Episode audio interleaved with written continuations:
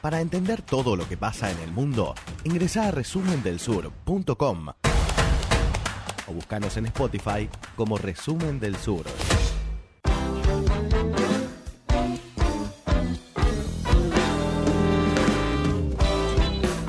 11 de la mañana, 13 minutos, dijimos, lo tenemos a nuestro amigo Gabriel Merino, que siempre que viene a Mar del Plata se hace una escapadita y viene aquí a los estudios de 023 Radio para, para conversar un rato. ¿Cómo estás, Gaby? Bien, Augusto, un gustazo como siempre estar acá. ¿Todo bien? ¿Ayer estuviste con actividad? Sí, el último del año, gateando llegamos a un seminario en la Facultad de Económicas. ¿Ya estu- estuviste este año? ¿Estuviste en Ecuador? Aparte, eh, me acuerdo de hablar con, con Gaby, estaba en un seminario en, en Ecuador, en el medio de las protestas. Medio, sí. Aparte, digamos, del, del- de esa jornada tipo workshop, porque especialistas de distintas partes de, de Latinoamérica y del mundo, hablando sobre determinantes de la desigualdad en América Latina. Claro. Y por otro lado, las calles, las calles estallando en Ecuador Claro, claro, claro. eh, por los determinantes de la desigualdad. Sí. Así que era como un, un laboratorio social Interesante. ahí en vivo y en directo. Estuviste en Cuba, en Perú, ¿no? En Cuba, en Perú, sí. Qué bárbaro. Bueno, un buen año. Pasé por Chile poquito, pero pasé. Ojo de cada, cada lugar. sí. Me acusan algunos. Encima, el año pasado estuve, cuando llegué a España, a Madrid, eh, a la hora que llegué destituyeron a Rajoy. claro. O sea que... sí, sí, sí, es como que... ¿Puedes ir a Brasil? Eh, Varios me están queriendo, están juntando moneda por moneda para pagar el pasaje. ¿De libros cómo, cómo estás? Y bien, bueno, por ahora sacamos el libro sobre geopolítica y economía mundial, eh, el ascenso de China, la era Trump y América Latina. Eh, viene, está teniendo mucha repercusión. Creo que vino bien el material. Sí. Eh, era necesario. Y bueno, mirá, me olvidé, ahora después les alcanzo uno porque estoy cerca de acá. Mm. Eh, te los tengo en el auto, así que voy- les alcanzo uno. Que ese, ese, va- vamos a ver si, bueno, ya hicimos la presentación acá en Mar del Plata eh, a fines de noviembre, antes de irme a Perú. Y, pero bueno, surgieron para hacer más presentaciones porque engancha mucho. ¿Cómo repetí el nombre? Se llama Geopolítica y Economía Mundial, eh, el ascenso de China, la era Trump y América Latina. Y bueno, y tomando ese título del libro y, ese, y la temática, eh, me parece que es interesante analizar cómo, eh, ante un nuevo gobierno en Argentina, ¿no? Cómo, eh, ¿Cuál es la región, cuál es el contexto que, que va a tener que asumir el próximo, eh, va, el próximo, el actual gobierno? De, todavía nos queda el- la, la- retórica de- del presidente que todavía no asumió, pero ya asumió y, asume en un contexto regional bastante complejo. ¿Cómo la ves? Sí, bueno, justo yo escribía también para una revista 2050 un artículo que se llama América Latina en disputa, la nueva hora de los pueblos, como signo de pregunta, donde, a ver, lo que yo quería eh, poner fundamentalmente una de las cosas a discutir en ese artículo si estamos en un nuevo 73, 1973, con una Argentina rodeada, Sí. 73 había sido el golpe en Chile, golpe en, en Uruguay, en ese contexto asume ¿no? Cámpora o, o se Brasil ya recupera estaba en dictadura. eh, la democracia, Brasil está en dictadura, Stroessner en, en Paraguay venía del 54, bueno, con un gobierno autoritario y alineado a Washington, eh, y Bolivia había, se había producido el golpe del 71, es decir, que estaba rodeado eh, y con muy poco margen de acción. Entonces yo lo que digo es, institucionalmente puede dar esa sensación, pero si en ese momento uno venía en plena ola, inicio de la ola neoliberal, eh, ola de la retomada de la hegemonía norteamericana en la región, en plena eh, ola de eh, ascenso de, las derechas y un, un nuevo momento histórico, incluso se cerraba gran parte del ciclo histórico anterior, se cerraba, qué sé yo, en la Iglesia Católica, el Vaticano, el Concilio Vaticano II y toda esa apertura por izquierda que se había hecho y todas esas reformas y transformaciones. Claro, había eh, to- todo eso. Ahora nosotros estamos en otro momento histórico. Yo creo que si bien a, a nivel institucional uno puede ver, bueno, varios gobiernos que en la región eh, estarían de espaldas a la política que quiere llevar adelante Alberto Fernández, primero, Chile justamente se está poniendo en cuestión ese modelo que viene funcionando desde el 73 con matices democráticos, ¿no? Después. Entonces, pero se está poniendo en cuestión. O sea, está reventando, hay una crisis orgánica y estructural del proyecto de neoliberalismo periférico más exitoso del continente. si estalla Chile quiere decir que todo lo otro va a andar mal. México se dio vuelta también después de 30 años de neoliberalismo, de NAFTA, ¿no? el Tratado de Libre Comercio del Atlántico Norte, o sea, se dio vuelta en plena, eh, eh, o después de, una hegemonía muy importante neoliberal y alineamiento con Estados Unidos. Eh, surge una nueva izquierda y, sectores populares en Colombia que, ganaron en varias elecciones eh, regionales colombianas.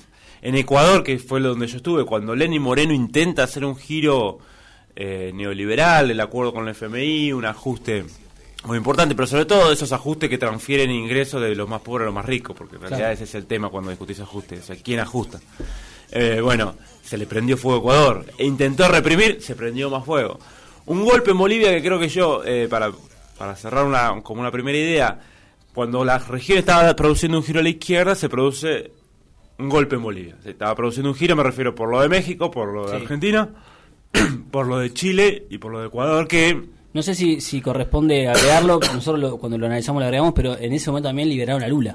Bueno, ahí está, me, me estaba olvidando de la liberación de Lula. Fue como un movimiento ¿sí? de las derechas para reacomodarse. Sí.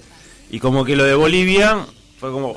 Y emerge una dentro de, la- de esa reacción de derecha frente a una posibilidad de un nuevo giro a la izquierda de la región, emerge una nueva forma de derecha, que ya lo tenías en parte con Bolsonaro y en algunas expresiones, que es la reacción conservadora.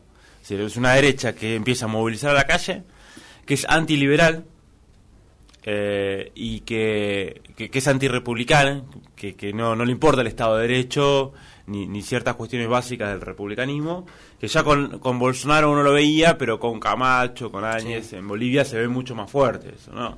Eh, entonces, me parece que ese es el cambio cualitativo de la etapa. Es una región en disputa, una región donde se estaba produciendo un giro a la izquierda y un, un, un- un giro a la izquierda, un giro nacional popular, para decirlo con mejores términos, y se produjo nuevamente una reacción ahí conservadora importante, y donde el cambio cualitativo es que esta reacción conservadora eh, tiene cada vez mayor, eh, mayores matices y rasgos antidemocráticos, antirrepublicanos y antiliberales. Ahora, Gaby, en ese sentido, la última vez que viniste, me acuerdo que eh, una de las preguntas que te hicimos era si vos veías que eh, había posibilidad de una hegemonía neoliberal, ¿no? Y una de las cosas que dijiste es, no hay condiciones para una hegemonía neoliberal porque el neoliberalismo está generando niveles de descomposición social que se expresaron después Claro. en las calles, en los diferentes hechos.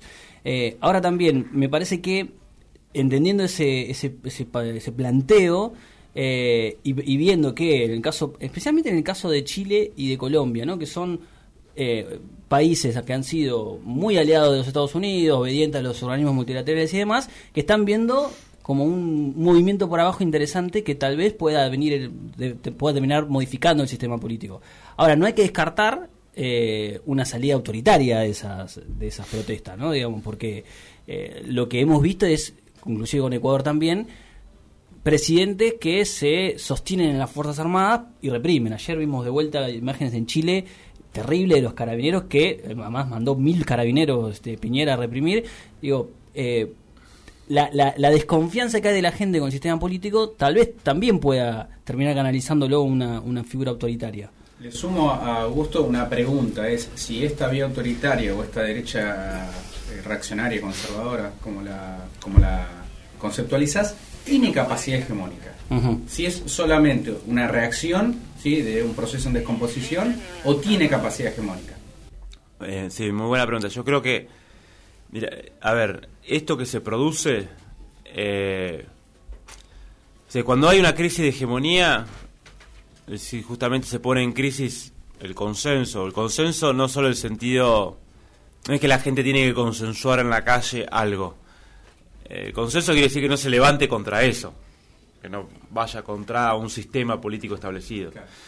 Hoy ese consenso se está diluyendo. La crisis de hegemonía son crisis político-institucionales donde, por lo tanto, empieza a aparecer cada vez más claramente la última ratio del Estado, que es la fuerza. Dicho por Weber, ¿no? El monopolio de la violencia legítima. Pero cuando esa legitimidad se pone en duda, es el monopolio de la violencia. Solamente la violencia. Eh, o eh, la fórmula gramsciana, ¿no? Coerción más consenso. Coerción, consenso. Entonces, bueno, empieza y, y se empiezan a desnudar y develar contradicciones fundamentales de- del sistema. Por lo tanto, eh, lo que empieza a aparecer es cada vez más la utilización de la fuerza para mantener lo que ya el consenso no, no puede sostener el sistema político. Insisto, es consenso no meramente en el plano ideológico, sino que algo funcione y de alguna manera nadie se levante contra eso que funciona. Que se repartan bienes materiales y simbólicos. Claro, y que más o no- menos nadie lo ponga en cuestión de forma orgánica eso. Claro. Ahora, eso, eso está así, ¿no? Eh, esa reacción conservadora, que es una parte de la derecha, una parte del establishment, una parte, eh, no, no, no es la totalidad, pero es una parte importante, eh, no tiene cap- ninguna capacidad hegemónica, porque es, en todo caso, la reacción es justamente eso, reacción, ir contra lo otro. Es fundamentalmente se construye a partir de tratar de negar o frenar al otro, frenar los movimientos populares, frenar la izquierda, lo que amenaza la civilización cristiana occidental, es decir, el, el otro que es interno y que es mi enemigo que tengo que vencer. Vuelve la, la teoría esta del enemigo interno, muy común de las dictaduras. Eh, lo que sí se produce es un punto de bifurcación entonces. O sea, o vas a, a- a giros nacionales populares que consoliden otra vía de desarrollo, y cuando hablo de nacional popular lo hago en sentido muy amplio. sí, sí. Sí, en nuestra historia, digo, tomando el irigoyenismo, lo que aportó ahí sectores del so- socialismo en programas de trabajadores, y después sintetizó el peronismo, así, cosas nacional populares, es Sí, sí.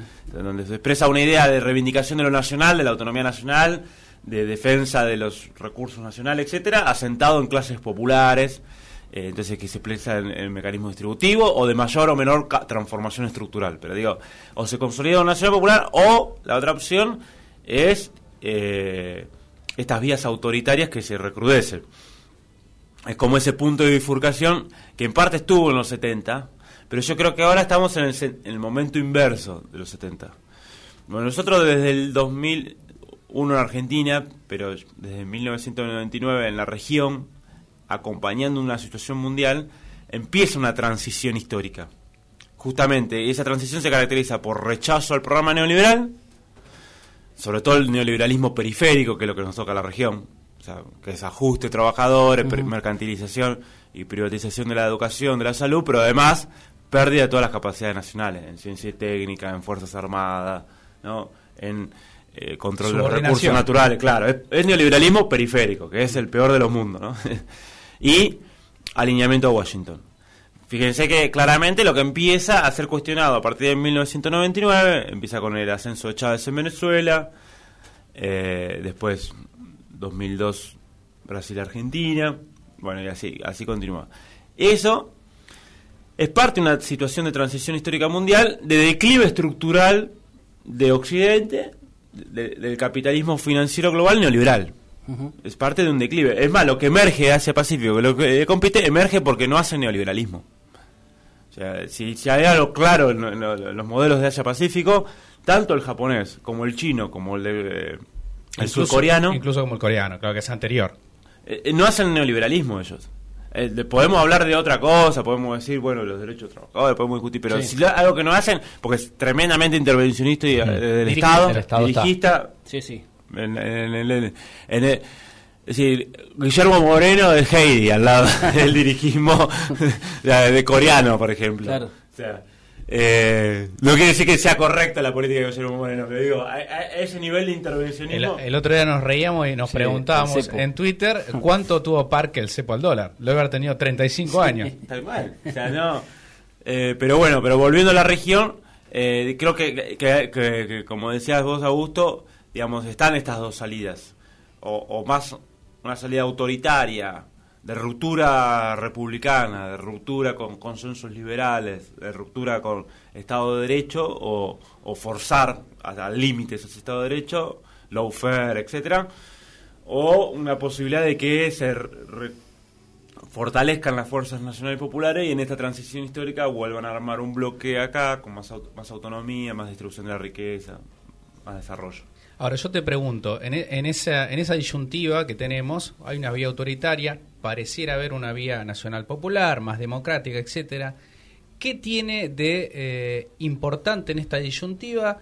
Sobre todo el ascenso de China, el poder de China, el ejemplo de China. Digo, para que se popularicen de alguna manera vías autoritarias en Occidente. Digo, ¿cómo hacemos para competir con China, que es una vía autoritaria? Eso, ¿cómo tiene impacto, cómo se refleja en la política de Occidente. Claro. Sí, a ver, la, la vía, el modelo chino, eh, uno puede decir es una vía autoritaria, pero no desde Occide- o sea, no desde la cultura occidental, porque porque China es otra cosa. Eh, a ver, ya estructuralmente es un modelo de desarrollo híbrido que Sí. combina mo- modos de producción. El asiático co- reconvertido, el capitalista, eh, el comunitario. Un ejemplo de esto. Sigue habiendo propiedad colectiva de la tierra. La mayor empleadora de China son empresas de aldeas y comunidades. que lo ma- que son empresas, digamos, de, de estar en los territorios, son de aldeas y de comunidades de pueblos. Otro, El ejército es el principal accionista empresarial. Claro, y- porque son de las empresas estratégicas de Estado Claro. que manejan los medios de producción estratégicos. Después hay algo de capitalismo, pero las transnacionales están recontra eh, condicionadas ahí a transferencia tecnológica, a la, la imposibilidad de remitir utilidades. Entonces, hay un modelo de desarrollo ahí eh, que tiene cosas en común con otros de Asia Pacífico y tiene cosas particulares de China y de su revolución socialista y, y combina un poco todo que se convierte como un nuevo paradigma de desarrollo. O sea. Lo que crece es eso. Lo que crece es eso. Eh, y eso pone en cuestión al modelo occidental que eh, hace 40 años que está con problemas de crecimiento. Y más en la periferia. Entonces dice, bueno, ah, si hay algo que es propio de las crisis de hegemonía, que el, modelo de crecimiento de, le- de los viejos hegemones, de los pueblos dominantes, deja de ser un modelo a seguir. Y, del que, y de los actores que emergen empieza a ser el nuevo modelo a seguir. Entonces, bueno, un poco se está poniendo eso, eso sobre la mesa. Ahora, por otro lado, China expresa una cuestión estructural de una insubordinación de semiperiferias que quieren ser centro. O que no quieren resignarse al lugar de semiperiferias con un PIB per cápita bajo, algo de industria, pero muy eh, en condiciones de, de bajo salario, bajo derechos laborales, bajo desarrollo, sin tecnología. Sí, a lo México. ¿Vos tenés industria? Sí, tenés industria. Pero Maquiladoras. maquiladoras. Y mientras y un obrero automotriz gana 2 dólares 30 la hora. Mientras en Estados Unidos gana 19 o 17, depende. Entonces, eh, China in- se insubordina ante eso. Ahora vos fíjate, a pe- eh, para pensar en la región, a pesar de que Bolsonaro dijo somos anti-China, somos anti-China, Brasil, de alguna manera, es esa semiperiferia que no le queda más que o ir hacia una involución periférica muy importante, atándose a una potencia en declive como Estados Unidos, y eso implica mucho retroceso. Y es lo que estamos viendo desde Brasil de 2016, 2015 para acá, 2016, porque empieza un poco antes, con- ya con ese- cuando arranca el segundo gobierno de Dilma, el ajuste y el, declive. O hacer un proceso de insubordinación y comportarse como BRICS. Y entonces no es raro que en el bolsonarismo, por así decirlo, estén estas dos esta tensión, incluso en la derecha, porque Hamilton Murao se comporta más como un una versión autoritaria y por derecha, pero del BRIC y de la insubordinación de la semiperiferia. Sí. Sí, Una- con una mirada más este más de soberanía, ¿no? Más soberanista. Soberanista. Eh, digamos, eh, lo hemos hablado de esto. Hamilton Morado fue recibido por Xi Jinping, eh, vino a la asunción de, de- de Alberto Fernández, pero también el propio Bolsonaro, ordenado por los actores económicos y políticos de la coalición, digamos, termina aceptando que no puede ser anti-China y bueno, Claro. eh, y, y hay una lo que lo que por lo menos lo que se ve ahora es que en esa tensión este trata de hacer equilibrio y no se sabe hacia dónde va a terminar. En algún momento va a tener que terminar hacia algún lugar. Y Mourão es más una continuación de la política del PT eh, por En otros a- medios en algunos puntos. que Bolsonaro. Claro, en su formato de derecha quizás, Claro. y más es un nacionalismo no popular. ¿Viste? Para decir esto de no pero es eh, si tiene matices nacionalistas, o quizás no es el nacionalismo de los años 70, Claro. pero Sí. sí. De hecho, Lula, Lula se- estando preso y ahora, no se cansa de tirarle algunos centros a los militares. Sí. Está todo el tiempo tirando puente con los militares diciendo, este, que, de hecho, que quiere juntarse, quiere charlar con los militares. Evidentemente, él también ve una, un, un- una- un posible quiebre ahí o una fisura. Sí, Lula fue uno de los que, aparte, expandió fuertemente el complejo industrial militar de Brasil, en competencia con el Pentágono, por eso también la- las alertas. Y- Promo- promovió acuerdos con empresas rusas y sudafricanas, puso los pelos de punta a Washington, con empresas rusas y sudafricanas para producir eh, armamento en Brasil, para producir misiles, helicópteros. Eh, desarrolló el, eh, todo el plan de submarino nuclear con tecnología francesa.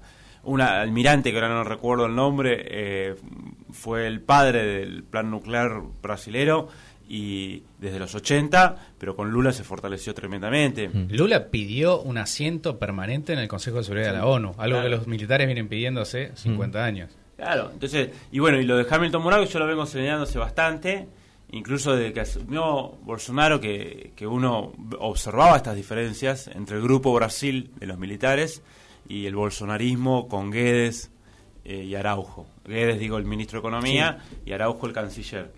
O Araújo. Sería. Pero eh, ves, ves claramente, unos son bien neoliberales y periféricos, alineamiento a Washington. Y, Y pro-israelíes. y pro-israelíes, claro. Bueno, pero fíjate, ellos querían trasladar la embajada de Jerusalén a Tel Aviv, eh, de Tel Aviv a Jerusalén, revés. de, de- de Brasil, eh, de alguna manera copiando a, a Trump, y Hamilton Murao, Maurao le dijo no. ¿no? Porque tiene pierde todo el mercado de exportación de carne a los países árabes. Claro. Quisieron ir a, a, Vene- a intervenir en Venezuela el plan Bolton, que Bolsonaro se había comprometido como que avanzar ahí. Y Ahora no. le dijo, ni loco me ensucio. Renunció Bolton. Claro, renunció Bolton. Eh, eh, bueno, esto que señalaban ustedes, bueno, peleamos con China, Mourao fue cinco días, como si fuera el presidente verdadero de Brasil. Y otra cuestión fundamental y sensible para nosotros que es, querían tirar el Mercosur por la ventana, eh, Bolsonaro, y Mourao dijo, no, el Mercosur es fundamental. Hay un muy buen, una muy buena entrevista pseudo secreta que hace Falac, el editor de ámbito financiero, a, a militares de este grupo de Brasilia, y ellos ya lo decían en ese momento, y esto es- esta entrevista es Eh, previa a la eh, elección. Para letra P es. Sí. La entrevista es- se publicó en letra P. La comentamos nosotros. es muy buena, dice, nosotros queremos Mercosur, Claro. porque ellos entienden que eh, ese Mercosur y el liderazgo en Sudamérica es fundamental para este poder nacional eh, de, de Brasil. Y de hecho... eh, Es un subimperialismo Brasil. Claro. Entonces esa es su periferia, hay que contenerla. Y ah, claro, y hay que circular bien, y hay que estar... Y de hecho, no es, no es casualidad que Murao haya venido a la Asunción de Alberto. Y, y- y- y ha- y uno ve la gestualidad, que es una forma de transmitir Sí. ¿no? política, visión, un abrazo, una vez se quedaron charlando, buena, o como tramitamos buena onda, porque creo que ahí hay una construcción estratégica que el, que el Mercosur es fundamental. Bueno, ahí en ese punto, porque eh, ahí volvemos a, acá, ¿no? Eh, si finalmente Bolsonaro no rompe el Mercosur, ¿no? Como, o no se va del Mercosur como amenazó uno en mil veces, eh, ¿cuál es la, qué va a tener que ceder Alberto Fernández para que sigue, si- siga siendo el Mercosur ese lugar común en donde se pueda reforzar la relación eh, con Brasil, que creo que el último año fue de 28, según un dato de Cancillería Brasileña, de 28 mil millones, eh, creo que fue la la- los últimos datos comerciales, como diciendo, bueno, hay una relación comercial que, que sigue siendo importante. ¿Qué va a tener que ceder Alberto Fernández? ¿Qué va a tener que aceptar para que el Mercosur no se transforme en una zona de libre comercio como quiere Guedes y Bolsonaro? Y se pero tampoco va a ser el proteccionismo que tal vez este el, el peronismo pretende de la vieja de la experiencia de la vieja camada progresista, digamos. ¿no? Claro. Entonces ahí va a tener que ceder algunas cosas. Sí, creo que, que- que lo primero que, que, que le va a reclamar Brasil y este núcleo para mantener el Mercosur es la posibilidad de sí establecer acuerdo de libre comercio Mer- Mercosur, es decir, que Argentina acompañe acuerdo de libre comercio. Que tenés Eh, varios pendientes ahí. sí. Corea del Sur es uno, ¿no? Sí. Singapur creo que es otro. Unión Europea que quedó en el aire. eh, la posibilidad de avanzar algo con China en ese sentido, aunque está muy muy verde eso, pero Uruguay lo viene proponiendo, sosteniendo. eh, en enero del 2018, después de la cumbre de CELAC, y después hubo una reunión también en Montevideo eh, de negocios chinos para, para la región, y ahí Uruguay viene sosteniendo. Sí, creo que este, este sector nacionalista de Brasil, o pseudo nacionalista, o más nacionalista, como lo quieran llamar, es más liberal lo económico. Es más liberal. Sí. Eh, no es, por eso digo, no es el viejo desarrollismo nacionalista autoritario brasilero. Eh, es más liberal y creo que, que, que eso va a ser el pedido fundamental. Ahora, también Brasil sabe que industria con algo de complejidad le vende a la región, al Mercosur y algo más, porque eh, es socio principal comercial con China, pero porque vende productos primarios, una relación bien centro-periferia, eso. Vende dependencia, vende soja, hierro, soja cruda aparte, sin nada, hierro y alguna cosa más y ya está. Después le vende a Estados Unidos, pero commodities industriales. Por eso un sector de la burguesía paulista está como eh, apoyó mucho al bolsonarismo también por este, y este acercamiento con Estados Unidos, porque son los que venden acero y aluminio, o sea, commodities industriales de bajo valor agregado a Estados Unidos. Incluso Embraer ya ni siquiera es brasilera, ya está vendida a Boeing. Bueno, ahí en, la negociación fue, que justo iba a señalar, en, eh, entregame Embraer, que la compra Boeing, fue el acuerdo. La, Embraer, recordemos, la tercera fábrica de aviones del mundo, era la joya de ingeniería brasilera. En, eh, y Boeing, la gran empresa norteamericana de aviones, pero también contratista del Pentágono. Y a cambio de entregarme Embraer, que es lo que firma Bolsonaro, yo te abro otra vez el mercado de acero y aluminio. Incluso salieron un montón de notas eh, y artículos en, la prensa brasileña que aceptaban este, este, como este compromiso, como este toma y daca. Claro proceso de periferialización. O sea, vos le entregas la joya de ingeniería de mayor valor agregado de Brasil a cambio de en, commodities industriales. Reprimarización, a full. Ahora, ¿qué pasó con este acuerdo? Ahora Trump lo volvió a poner en cuestión. Porque cuando vieron que ahora dijo que le iba a volver a aumentar los aranceles. Mm. Entonces, entregaste a Embraer y, y te aumentaron aranceles. otra vez los aranceles igual. Entonces, ayer igual se confirmó que le iban a dar de iban a dar marcha atrás ah, los aranceles. de hecho lo confirmó en un video ayer a la noche eh, Bolsonaro con ah, Araújo. Igual la situación es de debilidad, porque vos ya entregaste. Claro, el otro ya negoció, como dice, ¿cómo me volvés a poner en cuestión si yo te... Y lo que sí también está en discusión, quizá ahí no lo leí esto, yo intuyo, porque cuando se vende Embraer a Boeing, los militares, este sector, mm. impiden que se venda la parte militar de Embraer. o sea, le vendan nada más. Bueno, entregamos la parte civil, pero no la parte militar. O sea, podríamos decir que Brasil sigue siendo un país porque tiene esta facción del ejército, más o menos. Sí, sectores. Bueno, la, Confederación Nacional de la Industria, si bien un sector es la burguesía paulista, la FIESP, la más concentrada, todo lo otro es más pequeño y, son más industrialistas. Y son, por ejemplo, los que defienden el Mercosur, porque ellos exportan, entre otras cosas, en gran medida el Mercosur. O sea, si dentro de Brasil hay una disputa, hay una disputa importante, que se nota, se expresa en la diferencia entre Mourao y Bolsonaro. Sí, sí, sí, sí, grande. Y, eso, digo, por, para ver el mapa regional más complejo que hay. Porque uno puede decir, bueno, en Brasil está Bolsonaro, no se puede hacer nada. Y todo viste anticipado. Yo discutía, me cansé de discutir y digo, no, guarda, guarda, porque Bolsonaro no está expresando todo el poder. Hay todas las cosas que quiso hacer Bolsonaro, de, grosas así, no acordaron. Con lo único que acuerdan Bolsonaro, Mourao, el establishment es las reformas para flexibilizar fuerza de trabajo, para previsionar. Y la persecución al PT. Y ahí hay un acuerdo. Sí, de hecho, eh, hacer una nota muy interesante de, Ignacio Pirota, que suele colaborar también con, Resumen en, en, Perfil, la escribió, que cuenta cómo los números de la economía que mostró en este año Bolsonaro como números que van este, mostrando cierta recuperación, en realidad está todo basado en los empleos precarizados de eh, la reforma laboral que se aprobó durante la etapa de Temer y que inclusive hay eh, eh, nuevas, hay una figura que ahora no me acuerdo, cómo se llama, pero que es yo sacándome el monotributo y poniéndome un emprendimiento que no se sabe bien cuánto me va a durar y eso aparece como eh, reactivación económica. Digamos. Entonces, está bueno eso para entenderlo porque ahí hay un consenso muy fuerte de seguir bajando los derechos laborales, ¿no? el costo laboral eh, y mostrar que ahí hay ciertos niveles de recuperación que en realidad no son. pero, y eso está empezando a entrar en crisis incluso en algún sector del establishment que ven que esa salida neoliberal aunque un poco menos periféricas y conservando algunas capacidades nacionales, no destraba la economía. No destraba la economía. Eh, y, entonces está empezando a generar un problema ese, ese programa. Si uno agarra los de los BRIC los más débiles, sacando China, que ya es otra cosa, ¿no? Sí. Ya, ya no es un emergente, ya es un dominante. Claro. Toda la crisis que arranca en 2014-2015 con la caída de los precios de los commodities, pero también con una fuerte embestida del norte global sobre estos emergentes y tratar de disciplinarlos. Todo esto que arranca, eh, ahí arranca un ciclo económico muy negativo. Argentina, Brasil, Turquía, Rusia. El único que rebota es Rusia.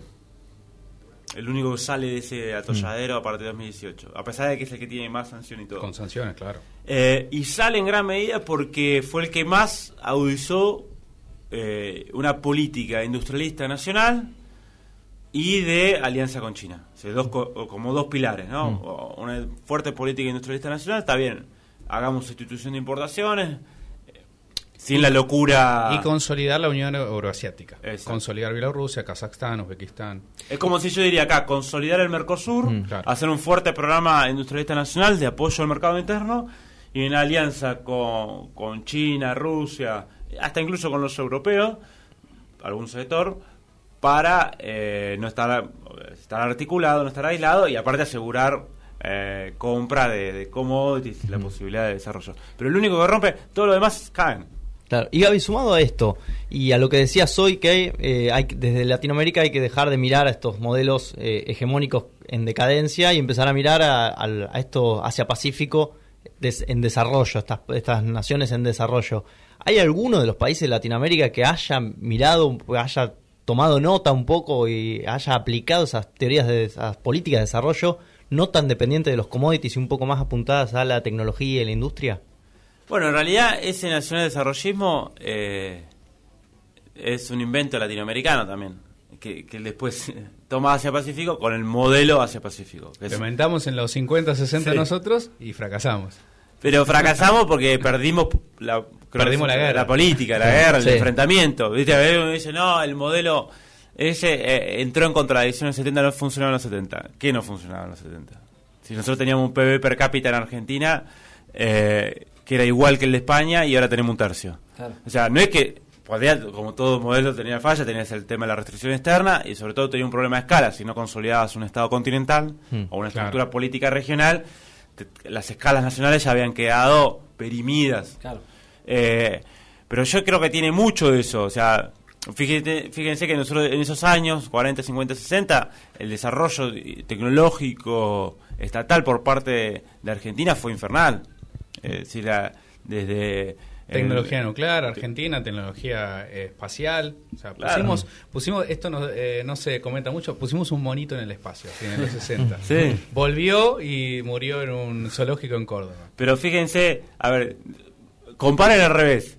Eh, si, si vos comparás Argentina y China en los años 50, 60, eh, China era la pobreza total, era comer arroz y, eh, Corea, y, Corea, bicicleta. Nosotros ya, ya producíamos automoto- eh, vehículos, ¿no? Eh, y automóviles y producíamos Sí, aviones. Claro, es decir, hay- acá hubo un modelo de desarrollo, pero ¿qué pasó para mí?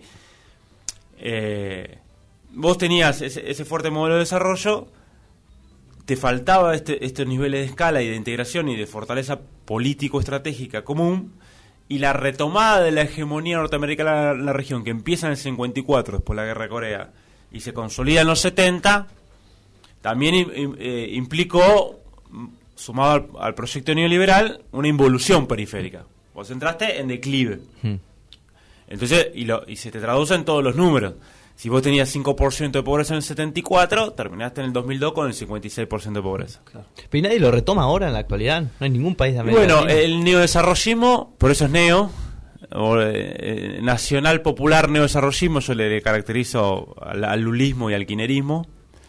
Tiene ma- matices de esto, retomó parte de esto, de, de- estos eh, cuestiones, quizás de una forma más eh, moderada, eh, no, no- no tan radical, o no tan radical me, me refiero al- a la transformación estructural de aspectos fundamentales de la economía, eh, pero sí, es decir, bueno, volvamos a financiar ciencia. Por ejemplo, Brasil con la, la ley de hidrocarburos que sanciona Lula en el año 2010, yo, bueno, yo hice todo un trabajo de, de lulismo que se publicó en México, está todos estos datos así bien desarrollados, pero acá nombro una cosa más, más pequeña. Con esa ley de hidrocarburos de 2010 agarró la renta hidrocarburífera, que con el presal era cuantiosa, y la volcó mucho a ciencia, tecnología, desarrollo de nuevos materiales, desarrollo de la industria naval. La industria naval pasó de 2.000 eh, trabajadores a 87.000. Entonces, y un proceso de complejización. La- la- eh, pasó a ser el país por lejos que más invierte en ciencia y tecnología, más del 1% del PBI. Argentina, que era el segundo, al mejor momento del kirchnerismo, llegó a 0,65, Sí. 0,60, más por ahí era el número. Ahora ya está en 0,4, o sea, lo desplomó el, el- el macrismo.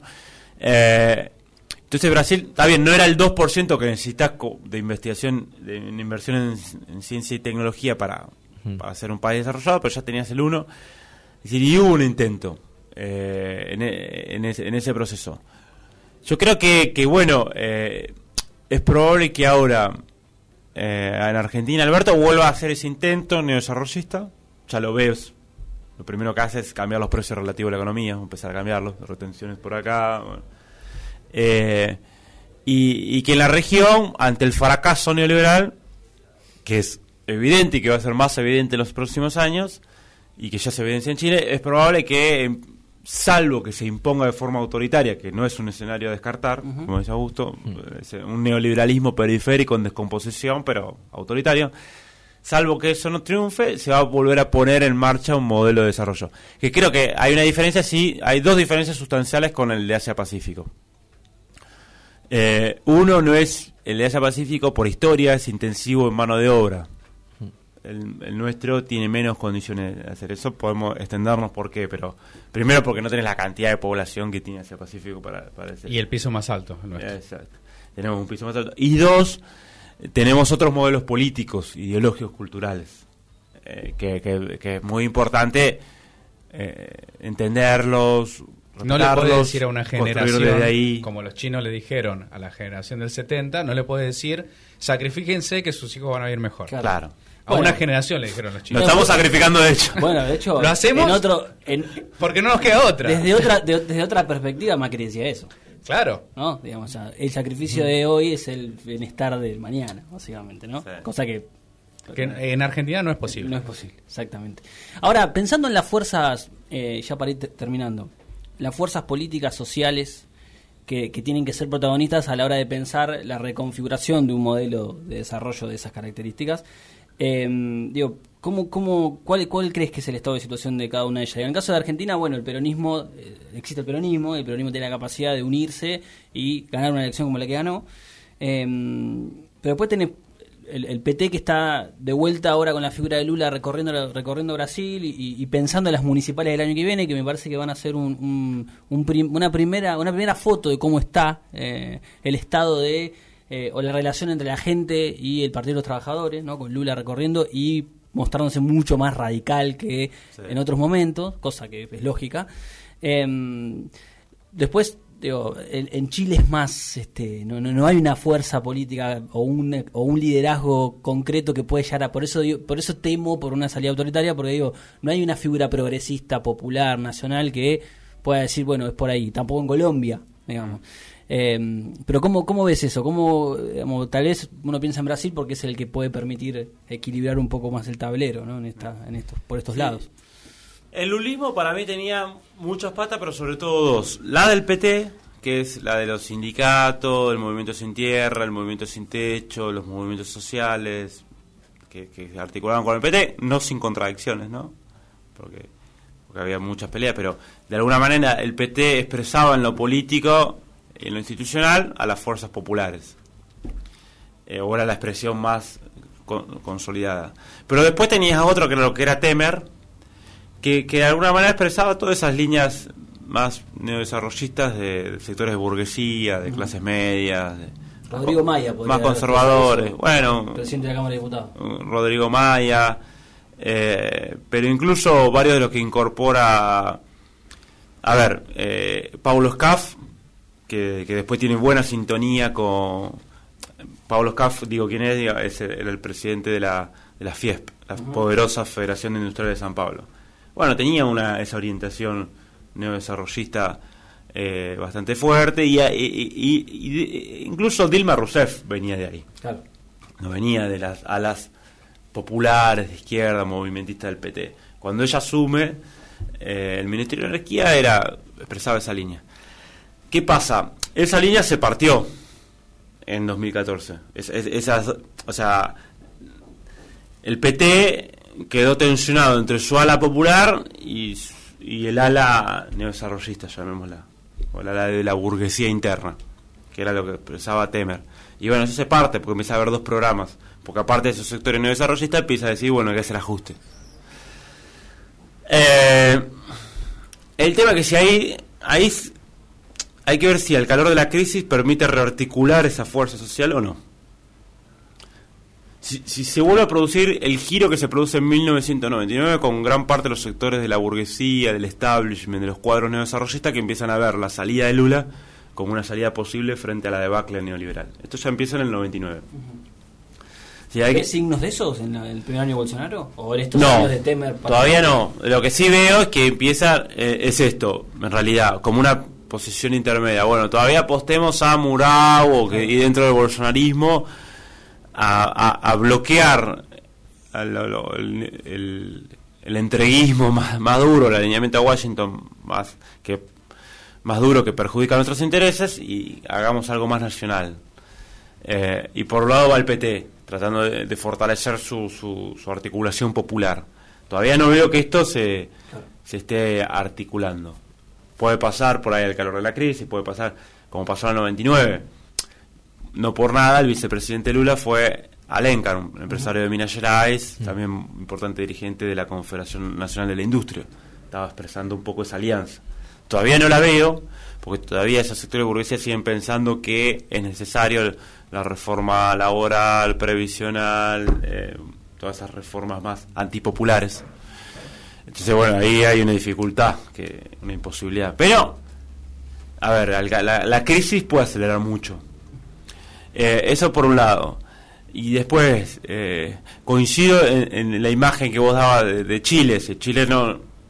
Hay una crisis orgánica profundísima, una protesta generalizada, una, una situación casi insurreccional, permanente, pero todavía eso no tiene una política y no tiene una estrategia. El régimen que entra en crisis, entra en crisis tanto la fuerza centro-derecha como la centro-izquierda, que eran parte del régimen. Por eso yo nunca puse, como otros, a Bachelet como parte de la ruptura del neoliberalismo. En todo caso es un matiz progresista, de- pero dentro de un régimen neoliberal, un régimen que ahí no se ponía, no se tocaba eh, lo- los alineamientos geopolíticos, la inserción de Chile en el mundo, su modelo de desarrollo económico, no se tocaba nada, se decía, bueno, de- demos más becas para que los que puedan estudiar, la gente, no, había más sensibilidad social. Eh, pero ahora está cuestionado entonces la centro izquierda y la centro derecha. Hay que ver qué madura ahí. Hay que ver qué madura. Eh, yo creo que eh, lo importante ya lo tenés, que es que hay un, un sujeto que empieza a discutir el régimen y dice hay que ir a otro lado. Hay que ver si ese sujeto se puede dar una dirigencia y una estrategia. Entiendo que necesariamente eso en un año vas a empezar a tener algo. A- con parte de la vieja dirigencia y con parte de nuevos emergentes. Creo que vamos a ver algo de eso en el eh, la discusión por la nueva constitución. Porque aparte ahí muchos de los eh, sectores populares van a participar y creo que ahí van a, va- van a madurar. Después en Colombia está la figura de Petro, que es un aglutinador. Sí. Eh, bueno, hasta ahí, ¿no? Con sus contradicciones. Pero que te- marca mucha diferencia con, por ejemplo, Claudia López, la flamante alcaldesa de Bogotá, Sí. digamos, como que es una figura que aglutina, pero que también divide. Entonces, Sí. como que Sí, no termina de ser la figura que, que se piense para un recambio de esa No. carrera, pero tiene un capital, Claro. tal vez, de la última elección. Claro. Sí, no, no, no. Todavía no hay en Colombia, digamos, ese esa figura. Siempre yo creo que la figura es lo último que aparece, Sí. no lo primero. Porque, viste, uno tiende a pensar el poder al revés. Bueno, hay una figura que nos organiza. No, es un proceso de síntesis. Veamos Alberto. La, la última elección, claro. Yo, yo para explicar, por ejemplo, lo de el, el albertismo y lo, lo escrito también, digo, para mí, eh, diciembre de 2017 en Argentina entra en crisis el programa neoliberal periférico, porque estalla ¿no? en el Congreso cuando se quiere aprobar la ley previsional, pero que también hay, hay o sea, el macrismo vio, mostró sus cartas, una reforma impositiva, laboral y provisional bien regresiva, que después no pasaron, pero bueno, estalló. En 2018, en febrero, con el 21F y el proceso de aglutinación de las fuerzas populares, empieza a haber un momento, una madurez político-gremial. O sea, se pasa de una resistencia gremial al neoliberalismo por sectores a un cuestionamiento político-gremial. Es decir, todos nosotros estamos contra el- ese programa neoliberal porque nos perjudica, contra lo- el poder financiero, contra... sí, hay una, un contra quién y un contra qué común. Y me parece, eh, eso va madurando y va presionando hacia la política. Presiona el kinerismo, presiona el peronismo, esa, esa, esa unidad popular, ese núcleo popular que empieza a incorporar cada vez más sectores de pymes perjudicadas y ahí se articulan fuerzas políticas. Se reconstruye una alianza. Derechos humanos, si- eh, eh, hay articulaciones con el movimiento feminista que también e- emerge ahí, ah, sobre todo con sus líneas más eh, nacional populares, bueno, todo eso. Eso eh, madura, madura, madura y presiona, presiona, presiona la política. Y bueno, después de Canta, una unidad. La, ¿Cuál era eh, la fórmula que había que resolver? ¿Cómo se unificaba kinerismo con el resto del peronismo no kinerista? Sí. Más otras fuerzas radicales, progresistas, pero sobre todo era eso, ¿no? El, el gran, la gran fórmula a resolver. Pero en un momento se empieza a decir que eso hay que resolverlo. Bueno, hay que arreglar, se empiezan los diálogos máximo, masa. eh, Un cafiero sonaba, siempre sonaba la, Claro, la siempre- persona de que la cafiero unidad. en el fondo. Y bueno, no, inclusive, llegó un hay- cafiero. inclusive ahora hay una reivindicación de la, del, del proceso de Dual del 2002. Claro, es que bueno, viene- vuelve eso. La idea del cuarto peronismo empieza, ¿no? Nadie Y habla que, de que... que hasta el 2011 era la alianza que se mantuvo, aún sin Dualde, pero una articulación. Y bueno, yo creo que. Y después surge el Alberto. Pero ¿quién se esperaba Alberto Fernández? No sé, nadie. Nadie. Entonces lo que hay que Hay ver una, una, una lucidez política Sí. de Cristina. Claramente. es la Para parte leer. de la madurez de la dirigencia. Claro. Y decir quién, bueno. eh, y de los cuadros estratégicos que. Obviamente, una lucidez impresionante, una jugada impresionante, pero que, digo, expresa de última vez a la capacidad del dirigente, de, Claro. eh, eh, leer Leer. el, el momento, leer la jugada, leer que, por dónde va la cosa. Y ella la, le- la leyó extraordinariamente bien y, y encontró la figura.